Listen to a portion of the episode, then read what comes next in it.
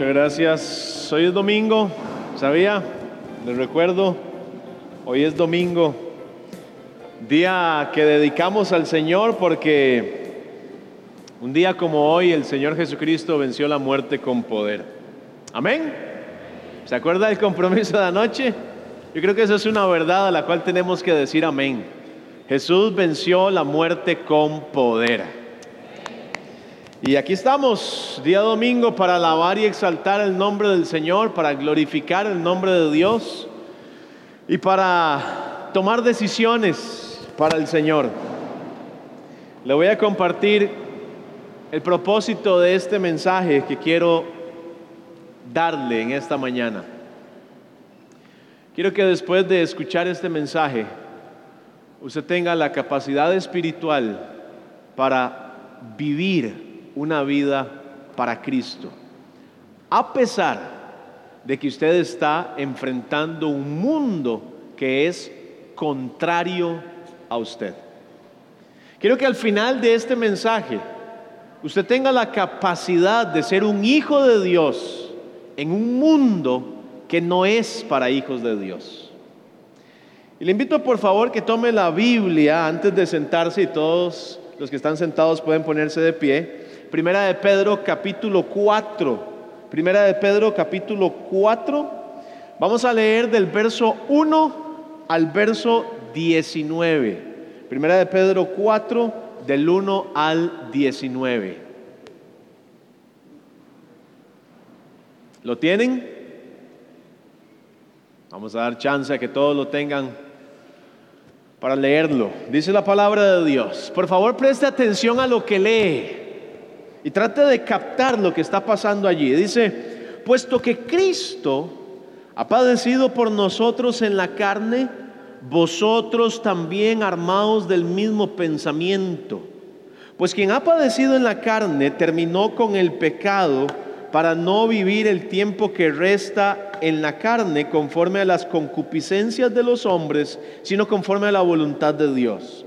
Baste ya el tiempo pasado para haber hecho lo que agrada a los gentiles, andando en lascivias, concupiscencias, embriagueces, orgías, disipación y abominables idolatrías. A estos les parece cosa extraña que vosotros no corráis con el mismo desenfreno de disolución y os ultrajan.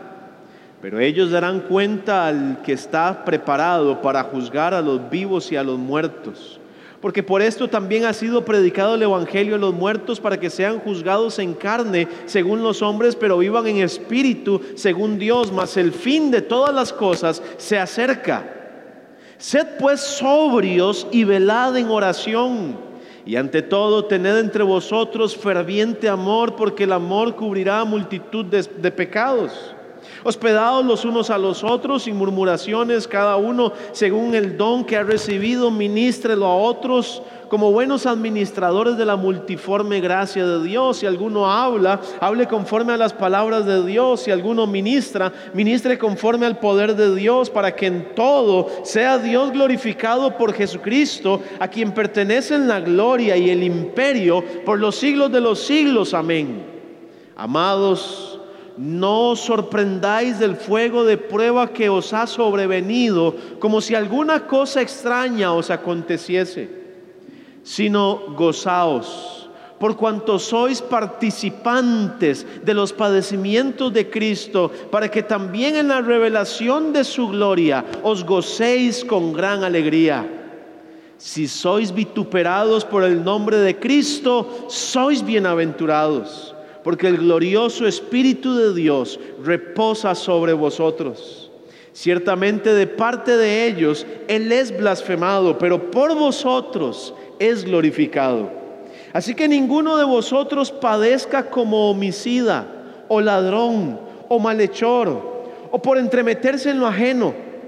Pero si alguno padece como cristiano, no se avergüence, sino glorifique a Dios por ello porque es tiempo de que el juicio comience por la casa de Dios. Y si primero comienza por nosotros, ¿cuál será el fin de aquellos que no obedecen al Evangelio de Dios? Si el justo con dificultad se salva, ¿en dónde aparecerá el impío y el pecador? De modo que los que padecen según la voluntad de Dios, encomienden sus almas al fiel Creador y hagan el bien. Vamos a orar, ¿sí? Padre, estamos en tu presencia, oh Dios, en esta oportunidad para que hables a nuestros corazones y a nuestras vidas.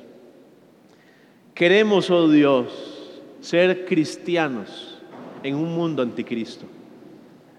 Y te rogamos que tu palabra nos llene del valor que necesitamos.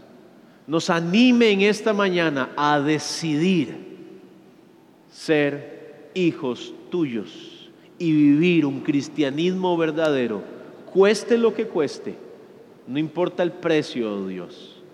Señor, ruego que el Santo Espíritu que mora en cada uno de los que son tus hijos pueda trabajar en esta mañana y llevarnos a tomar decisiones para ti. En el nombre de Cristo, amén. Amén. Pueden sentarse, muchas gracias. Valor para enfrentar un mundo contrario. Vivimos en un mundo anticristo y un mundo pro pecados Escuche esto, un mundo anticristo y un mundo pro pecados. Esta es la situación, esta es la situación en la que vivimos. Se lo voy a compartir. Le voy a leer unas cuantas estadísticas de la situación del mundo en el que vivimos.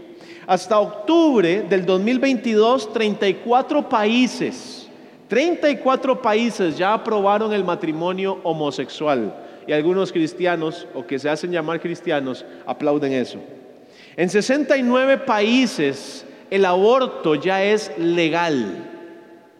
Y algunas personas que se hacen llamar hijos de Dios aplauden eso. Cada año cerca de un millón y medio de jóvenes, escuche esto, un millón y medio de jóvenes entre 15 y 19 años quedan embarazadas.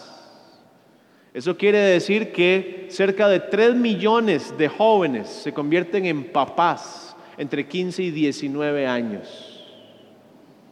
Solo en Latinoamérica. Solo en Latinoamérica, no en el mundo, solo en Latinoamérica. Y en Costa Rica, cerca de 14 mil jóvenes entre 15 y 19 años cada año quedan embarazadas. O sea, cerca de 30 mil, 28 mil jóvenes se convierten en papás en Costa Rica. Existen más de 500 millones de páginas pornográficas en la internet. Más de 500 millones. Y escogí este porque leí otra donde decían que eran más de mil millones. Pero me pareció exagerado. Entonces puse más de 500 mil. En Costa Rica, uno de cada tres consume alcohol. Uno de cada tres consume alcohol. Uno de cada diez fuma tabaco. Y uno de cada veinte se droga. En Costa Rica, ese es el mundo en el que usted y yo vivimos. Cerca de 350 personas se suicidan en Costa Rica cada año. 350 personas se quitan la vida. Los géneros musicales más escuchados a nivel mundial en el 2021 fueron el trap latino y el reggaetón. Cabe mencionar que según estudios, los temas más utilizados en estos dos géneros son el sexo y la infidelidad. Ese es el mundo en el que usted y yo vivimos. Y yo no le tengo que contar esto, usted lo ve todos los días. Usted tiene amigos, usted tiene gente que ha vivido esto y que están dentro de esta estadística. Vivimos en un mundo totalmente pecador. Un mundo que no tiene nada que ver con Dios. Un mundo que está pensando en otra cosa. Y es ahí en medio de ese mundo que Dios nos está pidiendo ser santos. Es en medio de ese mundo que Dios nos pide marcar una diferencia. y vivir de forma contraria a ellos. Vea lo que dice Primera de Pedro 4:3 que lo tenemos ahí abierto. A nosotros es que se nos dice, baste ya. Baste ya el tiempo pasado de haber hecho lo que agrada a los gentiles, andando en lascivias, concupiscencias, embriagueces, orgías, disipación y abominables idolatría. Joven, el tiempo que pasó ya no lo podemos enmendar. Si usted llegó a este campamento y usted estaba dentro de esta estadística, de los que consumen alcohol, de los que fuman tabaco, de los que se han drogado, de los que han pensado en el suicidio, de los que consumen pornografía o cualquier otro pecado. Eso usted ya no lo puede cambiar. El tiempo que usted ha vivido, como el mundo vive, usted no lo puede transformar. Pero el tiempo de ahora en adelante usted sí lo puede cambiar. Y el apóstol Pedro dice, baste ya el tiempo pasado no importa si es un pasado de años, porque usted ya está viviendo una vida para Cristo, o no importa si su pasado es ayer o antier, baste ya. Pare ya, es lo que dice. Deténgase ya. Ya no más de vivir como viven los gentiles.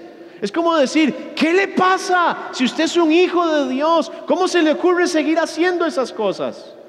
Ese no es su lugar. El tiempo ya pasó y ahora estamos en Cristo. ¿Alguien dice amén? ¿O hay alguno de ustedes que aún no está en Cristo? ¿Hay alguno que aún no ha nacido de nuevo? ¿Hay alguno que no puede decir, tengo el Espíritu Santo dentro mío? Tal vez hay alguno que dice, si yo muriera hoy hablando de la eternidad, no sé qué pasaría conmigo. Como le dije ayer, le repito hoy, si usted no está seguro de que el Espíritu Santo está en su vida y de que usted ya es un hijo de Dios y de que usted estará con el Señor eternamente y usted tiene dudas de eso, ahorita usted tiene que tomar una decisión. Esa es su primera decisión. Si no, usted va a estar batallando contra algo que nunca va a poder vencer. Usted necesita entregar su vida a Cristo antes de cualquier otra cosa. Y tal vez hay algunos que ayer tuvieron vergüenza, miedo, o Satanás los tenía bien agarrados y no pudieron levantar su mano y ponerse de pie para decir yo necesito a Cristo. Pero hoy Dios le está dando otra oportunidad. Hoy Dios está abriendo otra vez la puerta para que usted pueda conocerlo a Él y empezar su vida cristiana aceptar ese llamado a la santidad y que Dios le saque del pecado y le ponga en otro lugar. Y tal vez hay alguno que dice, pastor, yo soy ese y ya no voy a dejar que pase más tiempo. Yo necesito que alguien me explique del tema. ¿Sí? ¿Levantaría su mano? Si hay alguien que queda así, que dice, yo necesito eso. ¿Levantaría su mano? ¿Hay alguno? Que haya quedado ayer con el deseo y no lo hizo y que ahora Dios está tocando su corazón. Usted no necesita que cerremos los ojos para que nadie lo vea. ¿Acaso está haciendo algo indebido? Usted no tiene que tener vergüenza ni miedo de eso si Dios le está llamando con amor. Tal vez hay alguien que dice, pastor, de aquí hay alguien que necesita a Cristo. ¿Todos son hijos de Dios ya? ¿Aquí? ¿Hay alguno? Acá, ¿hay alguno que necesita Cristo? ¿Todos son hijos de Dios? Aquí. ¿Todos son hijos de Dios ya? ¿Están seguros de eso? ¿Sí? Y aquí también. Muy bien. Entonces, hablando entre hermanos, el Señor nos ha llamado a vivir una vida santa, no igual al mundo. Esto significa que seremos diferentes a los demás. Escuche esto, por favor que no vamos a ir en la misma dirección, que vamos a hacer lo que nadie más hace y que vamos a dejar de hacer lo que todo el mundo hace. Y cuando usted decide hacer eso, usted va a pagar un precio. Cuando usted dice, voy a vivir diferente a como el mundo está viviendo y voy a hacer las cosas diferentes, usted va a pagar un precio.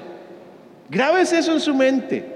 Primera de Pedro 4:4, en el texto donde estamos, dice, a estos. ¿Quiénes son estos? Los gentiles, los que no son de Cristo, los que no han nacido de nuevo. Les parece cosa extraña. Y esa cosa extraña no solo es que dicen, qué raro, es que les molesta, les causa irritación que vosotros no corráis en el mismo desenfreno de disolución, o sea, que usted no vaya en la misma dirección de pecado en la que ellos van. Y dice el texto, y os ultrajan. Eso quiere decir que estas personas blasfemarán el nombre de Dios y quizá murmurarán de usted y dirán que usted es un ridículo, y dirán que usted es un payaso, y dirán que usted es un pandereta, y dirán que le lavaron el cerebro, y le dirán un montón de cosas peores que esas. Y seguramente se van a alejar de usted y lo van a criticar y lo van a señalar y le van a decir, perdió su futuro, echó a perder lo que había para usted por meterse en esas cosas. Ya la palabra de Dios dice que eso nos va a pasar. Aquí no hay nada nuevo. Algunos dirán, se va a perder de todas las cosas buenas, entre comillas, y vamos a ser duramente criticados y hasta humillados. ¿Sí? Pero si usted logra esto, oígame joven, si usted logra esto, que la gente haga eso, que la gente piense así de usted, que lo hagan a un lado, que, que murmuren de usted, que lo señalen, que lo humillen, que lo ultrajen, como dice el texto. Si usted logra eso, usted va a ser la persona más dichosa de este mundo. ¿Me escuchó? Usted va a ser la persona más dichosa. ¿Por qué? Porque habrá evidenciado que la respuesta que usted me dio ahorita de que ya es hijo de Dios, no levantando su mano, es una verdad. Y que el Espíritu Santo de Dios y el poder de Dios reposan sobre su vida. Y en lo que ellos están criticándolo a usted, Dios será glorificado en su vida. Y esto es maravilloso, amén. La Biblia dice ahí en el verso 14, el verso 14 dice así, si sois vituperados por el nombre de Cristo, sois, sois, sois, sois bienaventurados, porque el glorioso Espíritu de Dios reposa sobre vosotros. Ciertamente de parte de ellos Él es blasfemado, pero por vosotros es glorificado. Óigame, Cristo ya padeció por nosotros en este mundo caído. Cristo ya padeció. El verso 1 de ese capítulo dice, puesto que Cristo ha padecido por nosotros en la carne, eso quiere decir en su cuerpo, en la vida terrenal, como usted y como yo, porque Jesús también fue un niño, Jesús también fue un adolescente, Jesús también fue un joven adulto, Jesús también fue un adulto. Y pasó por todas las etapas de la vida y dice, puesto que Cristo ha padecido por nosotros en la carne, vosotros también armados del mismo pensamiento. Esto habla de una disposición mental que va a conducir a la acción, la disposición mental de vivir una vida que agrade a Dios y estando en la disposición total de sufrir lo que tenga que sufrir por hacer la voluntad de Dios. Vea, quiero decirle algo de todo corazón. No sea un cobarde.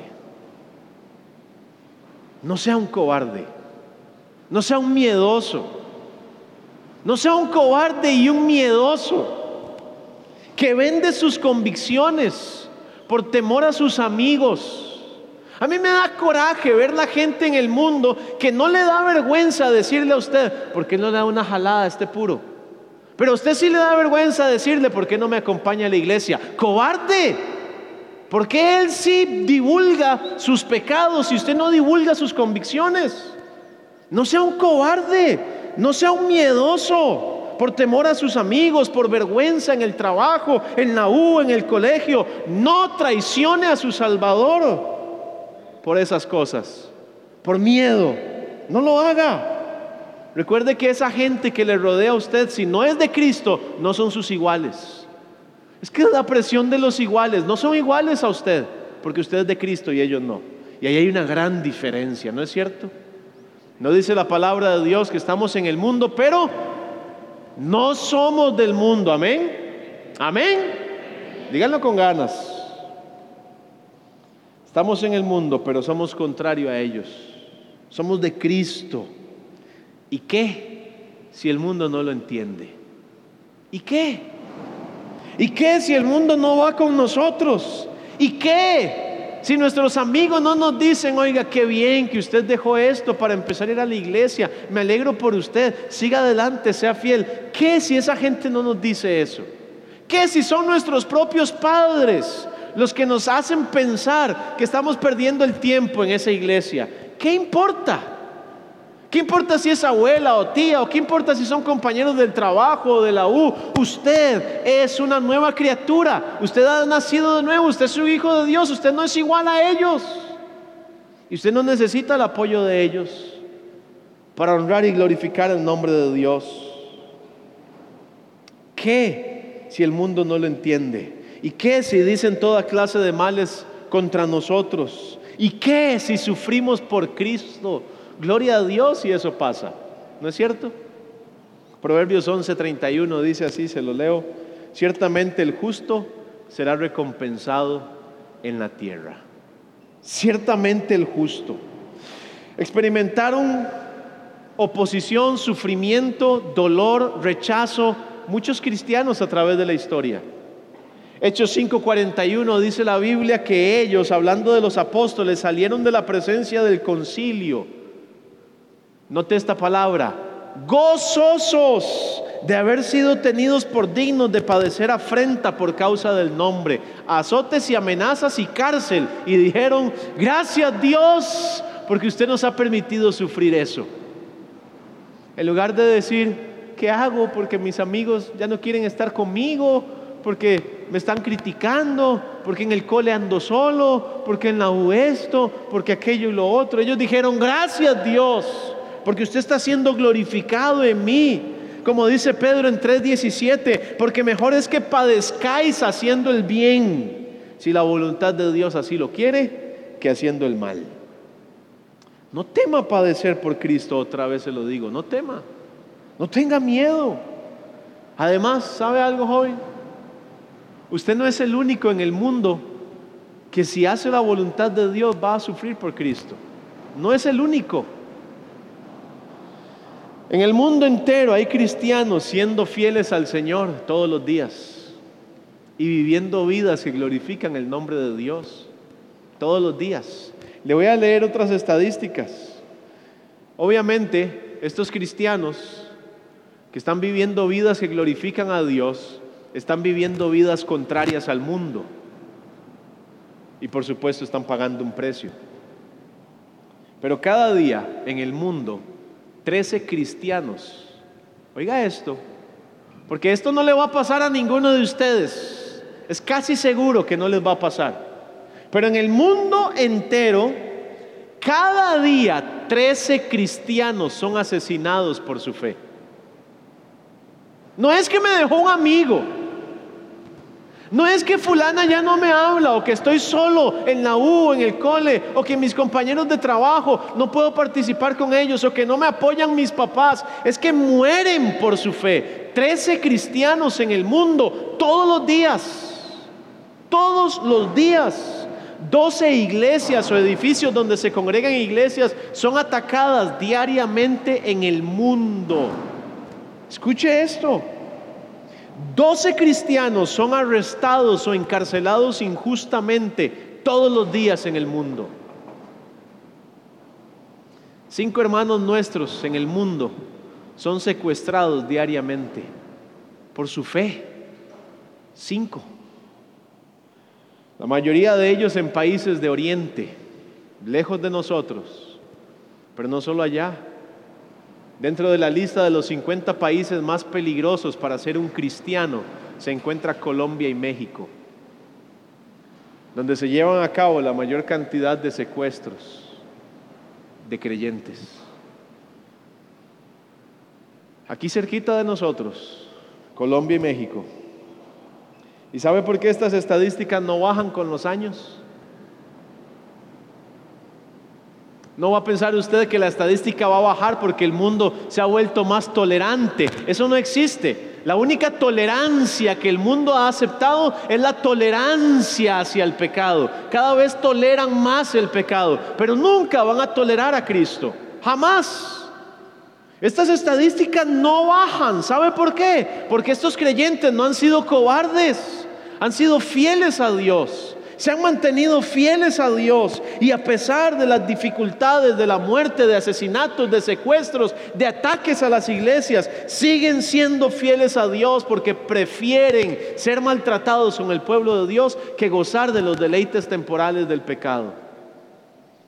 Se parecen a Moisés, que prefirió sufrir con el pueblo de Dios que disfrutar de lo que el mundo le ofrecía. ¿Sí? Teniendo por mayores riquezas lo que pudieran decir de él por Cristo que el tesoro de los egipcios. Joven, si usted quiere vivir para Cristo, usted tendrá que decidir por Él todos los días. Este no es algo automático. Usted tendrá que decidir por Él todos los días. Usted tendrá que decidir si sigue siendo un cristiano falso con dos caras una en la iglesia y una en su barrio, en su colegio, en su universidad, en su lugar de trabajo, o si es un cristiano fiel, si es un cristiano verdadero, si vive la fe realmente como Dios está pidiéndole. Yo le animo en el nombre del Señor con las palabras de segunda de Timoteo 1.7, mientras se pone de pie, por favor. Segunda de Timoteo 1.7. Segunda de Timoteo 1:7. Dice la palabra del Señor. ¿Lo lee conmigo, por favor? Segunda de Timoteo 1:7. Todos vamos a leerlo en voz alta.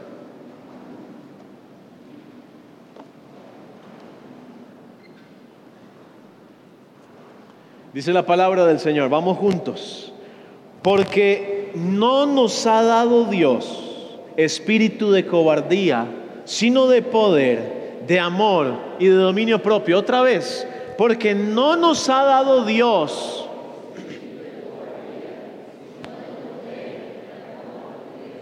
Ahora leámoslo como si lo estuviera creyendo. ¿Sí? Dice la palabra de Dios, porque no nos ha dado Dios.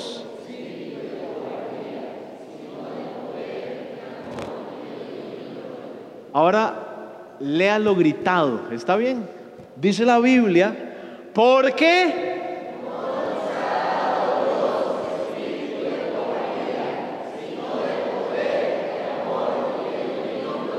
Si usted tiene el Espíritu Santo en su vida, entonces usted no tiene un espíritu de cobardía sino un espíritu de poder. Un espíritu de poder para decirle al mundo, voy a vivir contrario a ustedes. ¿Sabe qué? Decirle a todos sus compas, sus amigas y su gente que no es cristiana, si usted quiere estar conmigo, usted va a tener que aceptar como yo voy a vivir para Cristo. Y si usted no quiere estar conmigo, como yo voy a vivir para Cristo, puede irse. Pero yo a Cristo no lo voy a traicionar. Yo a Cristo no lo voy a abandonar por usted, porque usted no me ha dado nada, Cristo me lo ha dado todo. Y en aquellos tiempos fueron hombres que marcaron diferencia como Moisés, José, Daniel, mujeres como Esther, hombres como Pablo y Juan, mujeres como María y otras más, que quisieron ser fieles al Señor. Hoy, en el 2023, ¿quiénes van a ser los fieles al Señor? ¿Quiénes van a ser los jóvenes como Daniel, los jóvenes como David? ¿Quiénes van a ser los fieles al Señor? ¿Por qué no tomamos una decisión para Dios?